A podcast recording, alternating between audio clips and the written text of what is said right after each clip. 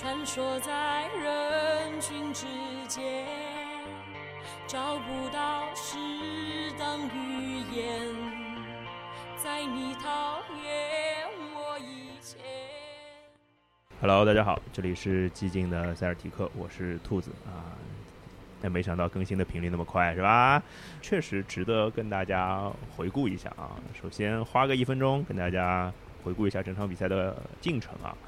比分是一百二十比一百零八，凯尔特人在客场拿到了胜利啊！一群从来没有打过总决赛的球员拿到了他们进入总决赛的第一场胜利。呃，比赛的进程大概是第一节库里单节拿下二十一分，帮助勇士拿到了四分的领先优势。紧接着，凯尔特人在半场追回了比分啊，以领先两分的优势进入了下半场。第三节，勇士利用凯尔特人的失误拉开了最多十五分的分差，最后带着十二分的分差结束了第三节。第四节，凯尔特人展开了一一波疯狂的反扑，单节三分十一投九中，四十比十六的一个比分，让 NBA 历史总决赛上第一次出现了在第三节结束落后十分以上，最后赢了十分以上的这样的一个过程。那第四节的这个大反扑最大的功臣可能是杰伦布朗。当然，同时霍福德和德里克怀特也在这段反扑当中做出了巨大的贡献。好了，我花了一分钟把这个比赛进程讲完了啊，呃，对，然后我想听一下大老师你是什么感受？现在 好，我我我啊，我的我的感受啊，我的是先打个招呼呗。啊，大家好，我是大姨妈。哎然后不知道大家有没有注意到，刚才那个兔子老师在这个开场的时候，把这个栏目的名字悄咪咪的改成了“激进的凯尔特人”。我估计好你爱怎么说怎么啊，说。我觉得基本上那个等到第二场打完的时候，就有几率变成进击的凯尔特人了。过分了，啊，过分了，一口毒奶是吧？你也有奶的时候啊。呃，然后这比赛就感觉输的呃稍稍稍有点稍稍有点可惜吧。然后嗯、主要是因为可能从整个比赛的走向来看，确实到第三节的那个收尾阶段，呃，看起来可能这个比赛还在呃勇士的这个掌控范围内。我在群里不是还说嘛，对。我说就是就勇士还是有浪的资本的，就是嗯。那时候领先十分出头的时候。然后顺发毒奶，然后还哎，是我厉害。然后然后然后这个浪浪的资本大概也就过了，连同这个比赛中间的暂停，大概也就五六五六分钟的时间。确实，确实嗯、就是大老师觉得，首先从大面上来说，就是单就是比较可惜，对吧？就是比较可惜。，嗯对，稍微有一点，因为毕竟那个总决赛、系列赛，呃，先丢了一个主场吧，然后很快会进入一个，呃，可能你接下来的连续几场比赛都有一种需要带着一种背水一战的心态去打比赛了。我想问大老师的点就是，呃，在第四节嗯开始之前，勇士领先十二分，那时候库里坐在场下，嗯，那大老师肯定也想得到，就是库里会在这个时间休息的嘛。对，那在被呃凯尔特人打出一波七比零的高潮的时候，你当时是怎么想的？那呃，我当我当时我在那个群里面说了一句嘛，就是我说那个库里得拿上来了嘛。呃，我觉得勇士本身在今天的这个比赛里面，就是呃，抛开一些就是从策略上有做的不好的方面，我们待会儿另说。从嗯比赛的这个进程来看的话，其实，在第三节的收官阶段，其实对嗯勇士来说是一个机会，因为那段时间凯尔特人的进攻其实仍然处于一个非常不顺的状态，然后他们在第三节也是可能是今天自己出现失误最多的一节。是对，然后当时的那个第三节的那个状况，其实，在最后几分钟，呃，凯尔特人是靠几个呃个人努力，然后有一些机警的这个进球，帮助球队去呃在当时这个被动的时间段，呃嗯，连续的就能够止血。在勇士拉到十五分的时候，嗯是开始投的进三分了，对对这是呃这是止血，就是那时候是两边轮流进三分的一个时间段。对最后时刻是就是好像一个转换进攻，对反转换进攻吧，对就是对对。好像是凯尔特人先失误，然后乔丹球，乔丹普尔想抓一个快推，然后对被台东断下来，啊对对，然然后那个球后来德里克怀特还有一个那个造就是造犯规吧，我觉得对这是造犯规嘛。对对对对。然后那几个球就是对凯尔特人来说是一种就是那保留希望的火种的。这个比赛你在就十分出头，然后进入第四节，和就是比如说十七八分进入第四节，呃，其实完全不一样。因为十七八分的这样一个分差的话，你进入第四节就是呃打出一个可能七比零之后，等于还是一个差不多十分的分差，然后对手对手只要不是这个森林狼的教练，一定会叫暂停。哎，对吧？呃，但是今天的这个状况就变成了，就是凯尔特人第四节，就是呃一开始打出一个小高潮的时候，呃，勇士叫暂停那个时间还很早，但是分差其实已经几乎快要抹平了，五分嘛那时候是啊对。然后另外一个原因就是因为第三节对金州勇士来说特别重要的一个原因，是因为就是呃库里的时间段一定会在第四节的开头有一个这这样一个窗口，这样一个窗口库里是不在场的。对，呃，同时今天你去看那个临场的这个发挥来看的话，呃，勇士在这整个赛季，其实他们在库里下场的时间段，进攻端非常依赖的，呃，整个赛季来说，主要是乔丹普尔，是，对，然后打到那个后程来说，会加上克莱汤普森，是，呃，然后维金斯因为他在呃主力的这个收官阵容里的一个不可或缺的防守尖兵的一个地位。所以在这样一个时间段，他的这个是否出场也不一定。然后即使出场，他也不是那个呃扛起进攻重担的人。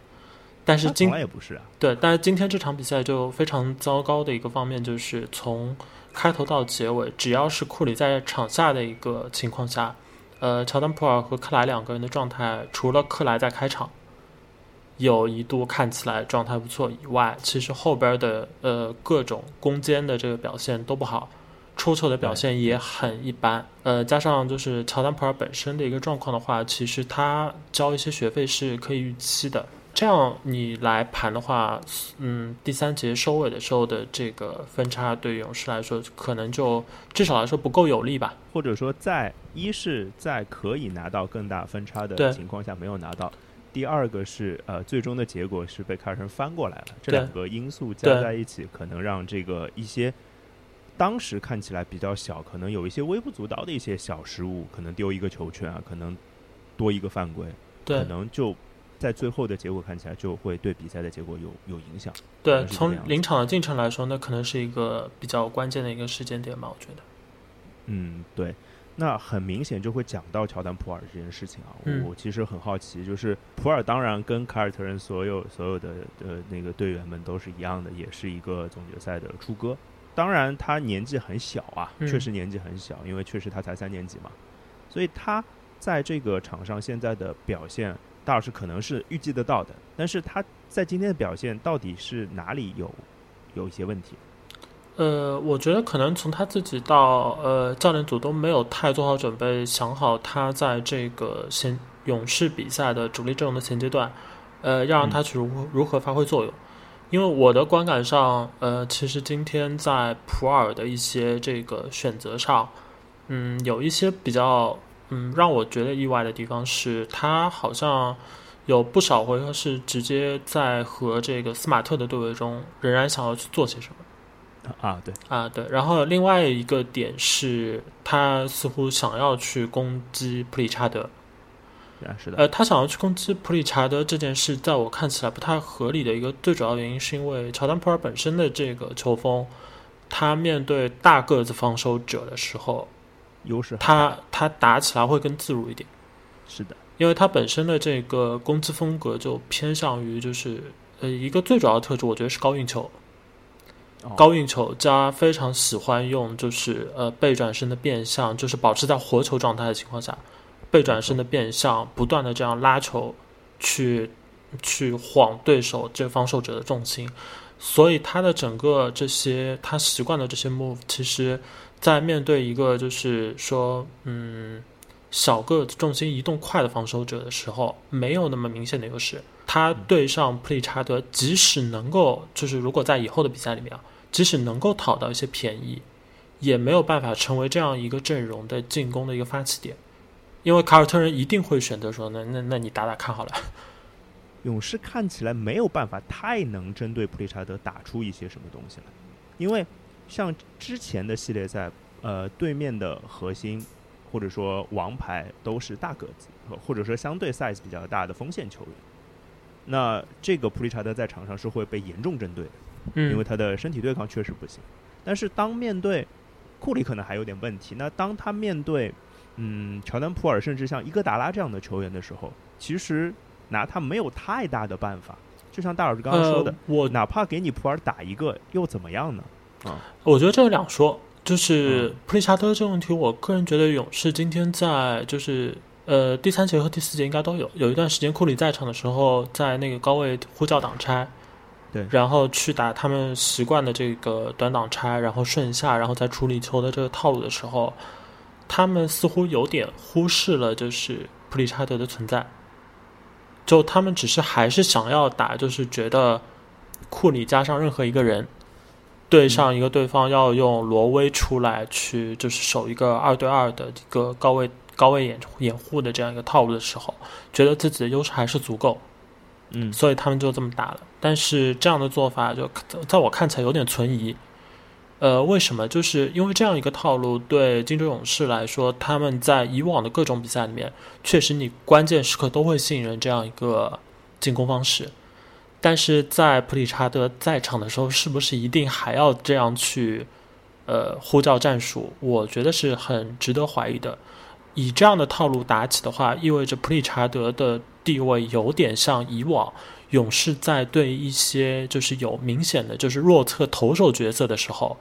把库里放到那个弱侧投手身上是一样的，就除非你对手去改变你的进攻呼叫的一个打法，不然的话，我想藏的这个点，只要安安稳稳的去跟住那个弱侧投手就好了。呃，在我看起来，这场比赛里边，普利查德其实在他不少的出场时间段里边，就处于一个这样的一个位置。就我的理解，是不是能这么说？就是。勇士这样打战术，相当于帮凯尔特人把普利查德藏起来了。呃，有有一点，至少让凯尔特人把他藏起来变得很容易。我觉得就是可能勇士很难找到一个点去说像吉米巴特勒这样一样去就是硬攻普利查德，来逼迫凯尔特人把他拿下。但至少，呃，可以找一个人就是和。普利查德通过一些有球无球的掩护，使得形成一个体型足够大的错位，然后在腰腰位去拿到球，去做两下，作为一个就是战术的一个发起，这个是完全可以考虑。干了这个事儿吗？对，这个其实是一个呃完全可以考虑去这么做的一个事，因为你在一整场的篮球比赛中，你必须需要跑就是不同的这样的套路，来让自己的就是进攻一方面是有所变化。另外一个是不要把自己进攻的宝完全压在一两个人身上。对我，我完全同意这件事情。就是，呃，这个一定是勇士在呃这两天的间隔当中会去研究的事情。啊，对。因为如果让凯尔特人那么舒舒服服把普利查德放在场上作为一个第八人的轮换的话，其实凯尔特人在人的轮换上已经不比勇士差了。啊，对。在人的人数上，就今天勇士也就是一个八人轮换。勇士怎么在普利查德身上做文章？这是一定会在第二场，我们一定能看到一些不一样的变化的。我相信科尔如果连这个都做不好，这这个确实应该应该要要被批评的。呃，特别是在第四节的那一段追分的阶段和包括反超那个阶段，普利查德一直是在场上的，而且嗯，他也做出了自己的贡献，防守端也没有被被被被被揍嘛，就是这样。啊，所以。呃，我觉得问题其实回到刚刚讲的问题的开头，普尔其实普尔打普利查德，我觉得呃能不能打死凯尔特人，我觉得不太行。呃，这个不可能。我觉得对我就会觉得可能要把普利查德打碎是什么方法？就是要 Draymond Green 给他对位，然后用 Draymond Green 的，当然今天的状态可能还不行呢，他的。就是对身体上的压制，让 Draymond Green 可以做出他想要的任何的把球给到，呃，他想给到那个位置，可能是这样的事情。我我脑子里是这样的画面啊。呃，我是觉得，嗯，对普里查德这个点的话，勇士其实特别是在自己想要就是不以这个库里在高位持球发起这样的套路打一些进攻的时候，至少他应该成为一个像那个维金斯也好。克莱也好，嗯，通过一些战术能够找到一些就是个呃错位的机会，让那个普利查德移到他们身边，然后能够在一个中距离能够接球，呃，就能够在中距离接球嘛，就是不要从一个老远的位置就往往里面这样背靠着做。嗯，明白。就尽可能性在通过一些这个靠近底线位置的一些无球掩护啊之类的，尽量迫使凯尔特人出现一些这样的换防。这样的话，起码能够让自己进攻在一个比较早的一个阶段，比如进攻还有十几秒的时候，就形成一个就是克莱和呃克莱和尤金斯维金斯在那个腰位能够接球，然后背背后是布利查德，然后这时候他们还没开始运球。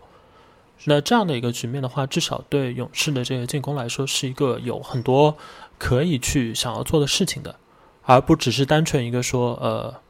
他看那个维金斯，而我们现在要打的一个战术是这个库里的高位挡拆，于是他就安静的站在这个底角附近，跟着一个弱侧的射手。这种是勇士可能承担不起这样的一个策略。嗯，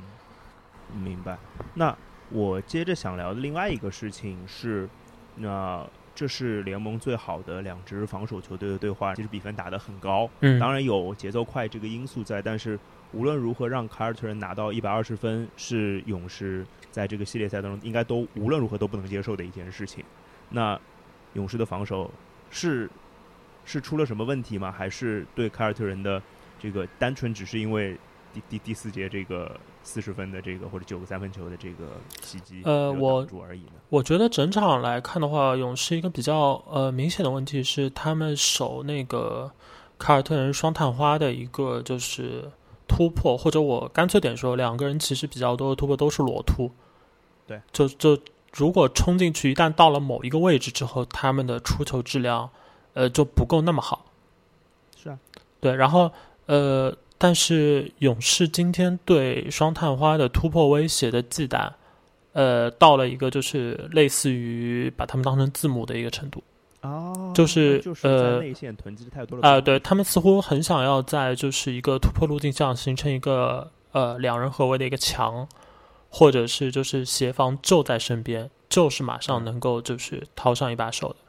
那这样一个状况就让凯尔特人出现的这个外线转移球，只要这个转移球的路径是在相对靠外的点到另一个靠外的点，勇士的其他球员去干扰这个传球的可能性变得非常小。这个让凯尔特人今天的传导球相对来说会更舒服一点，又使凯尔特人犯错的这个机会就变小了。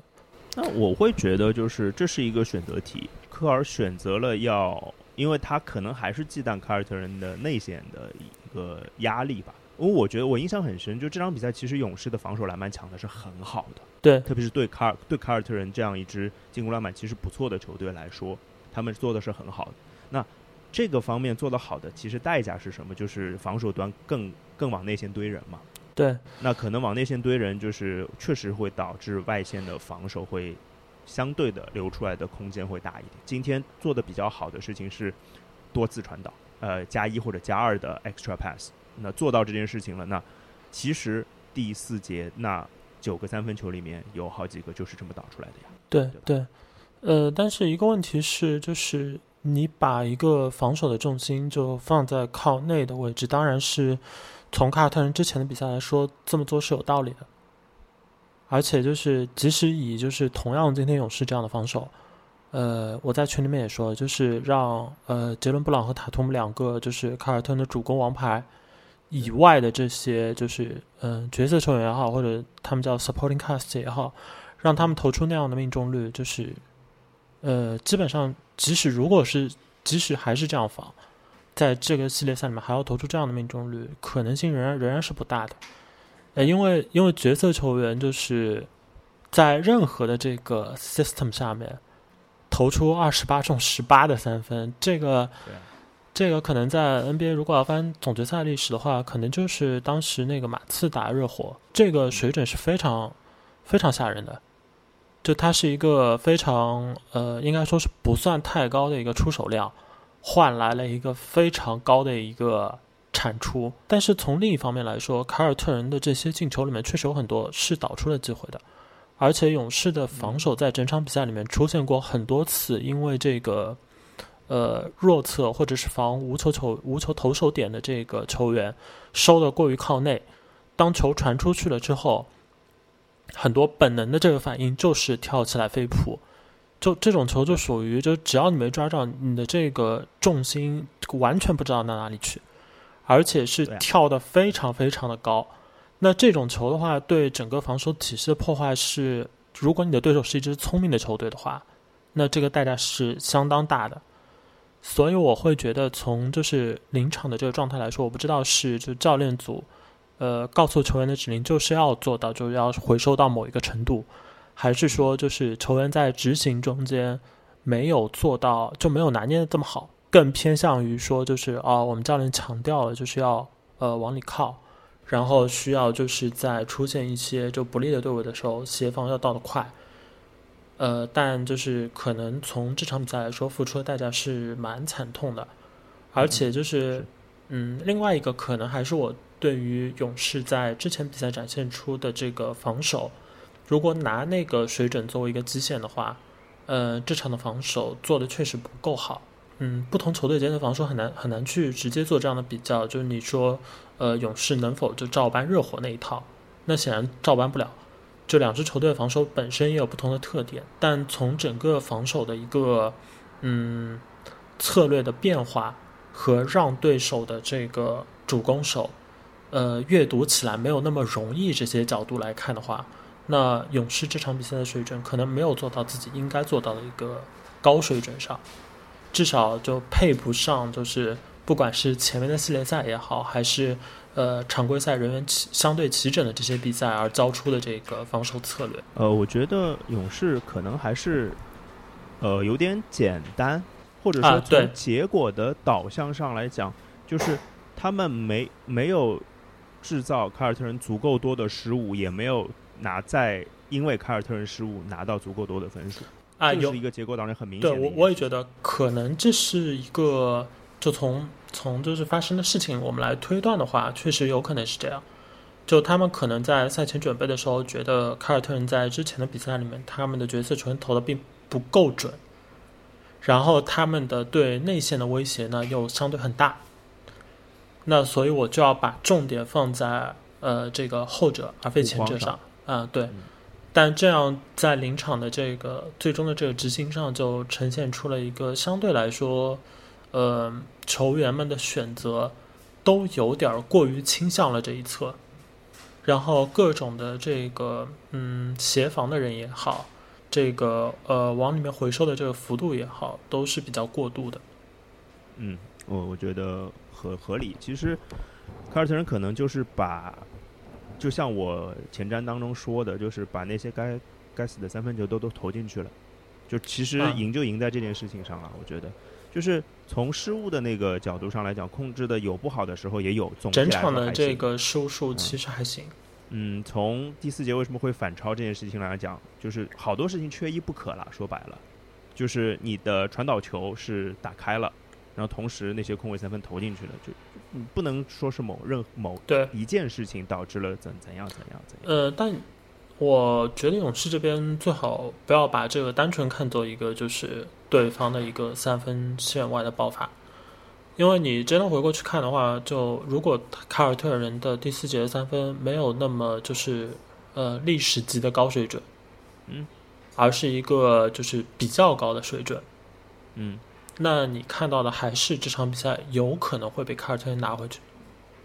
哦，明白。就这场比赛胜负并不完全取决于就是凯尔特人在第四节三分投的那么准，他们投的真这么准，到造成的结果是迅速的把坑抹平，并且造出了一个坑来。是，就是让呃勇士可能在落后六分到八分的时候，已经自己感觉是我需要去赌一赌了。啊，是迅速把比赛打成了这样一个局面。但是如果凯尔特人即使他们没有就是在呃，最后的终结上体现出那么高的效率，也仍然有可能靠这样的比赛方式，把这个比赛给打成一个最后就起码可以说打成胜负难料的话是很有可能的。那即使是这样的一个局面，对一支主场作战而且是呃志在夺冠的球队来说，你可能承受不了呃这样的一个比赛计划和一个比赛计划的一个执行结果。就是说，什么志志在夺冠，都打到总决赛了，谁不志在夺冠？对，是这样。面对勇士的防守，凯尔特人没的进攻没出太大的错，或者说勇士的防守没有多变到或者呃狡猾到让凯尔特人犯很多错这件事情。对那这可能是勇士在嗯防守上要努力的一件事情。但是回到大老师刚刚说的，如果凯尔特人不是一个神级的三分球发挥，那这场比赛其实就应该是一个非常接近的一个结局。